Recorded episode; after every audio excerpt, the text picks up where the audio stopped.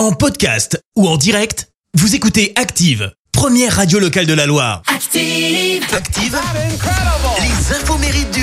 Soyez les bienvenus. En ce mardi 20 juin, nous fêtons les Silver. Côté anniversaire, l'actrice américaine Nicole Kidman fête ses 56 ans. Elle est devenue l'une des actrices les plus célèbres et les mieux payées d'Hollywood. hein. La consécration est arrivée en 2002 après une nomination aux Oscars grâce au film Moulin Rouge. Elle remporte la mise avec le film The Hours.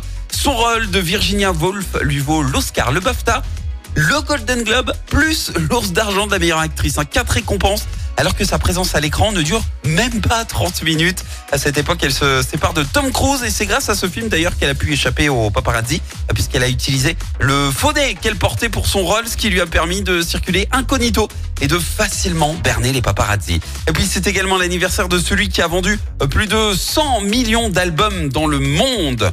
Le chanteur américain Lionel Richie, 74 ans. Et pourtant, à la base, hein, il hésitait entre faire euh, pasteur ou joueur pro tennis, finalement. Il fonde le groupe The Commodores et c'est là euh, qu'il décide de faire carrière dans la musique. En 80, il se lance en solo. Son premier album est certifié disque de diamant. Et en 83, il sort le succès planétaire All Night Long, numéro 1 dans le monde. Morceau qu'il a joué euh, lors de la cérémonie de clôture des JO de 84 et un an plus tard.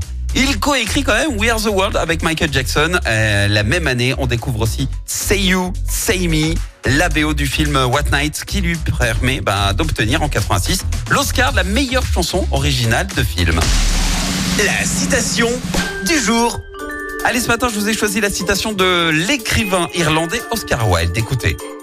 La mode est ce que l'on porte. Ce qui est démodé, c'est ce que portent les autres. Merci, vous avez écouté Active Radio, la première radio locale de la Loire. Active.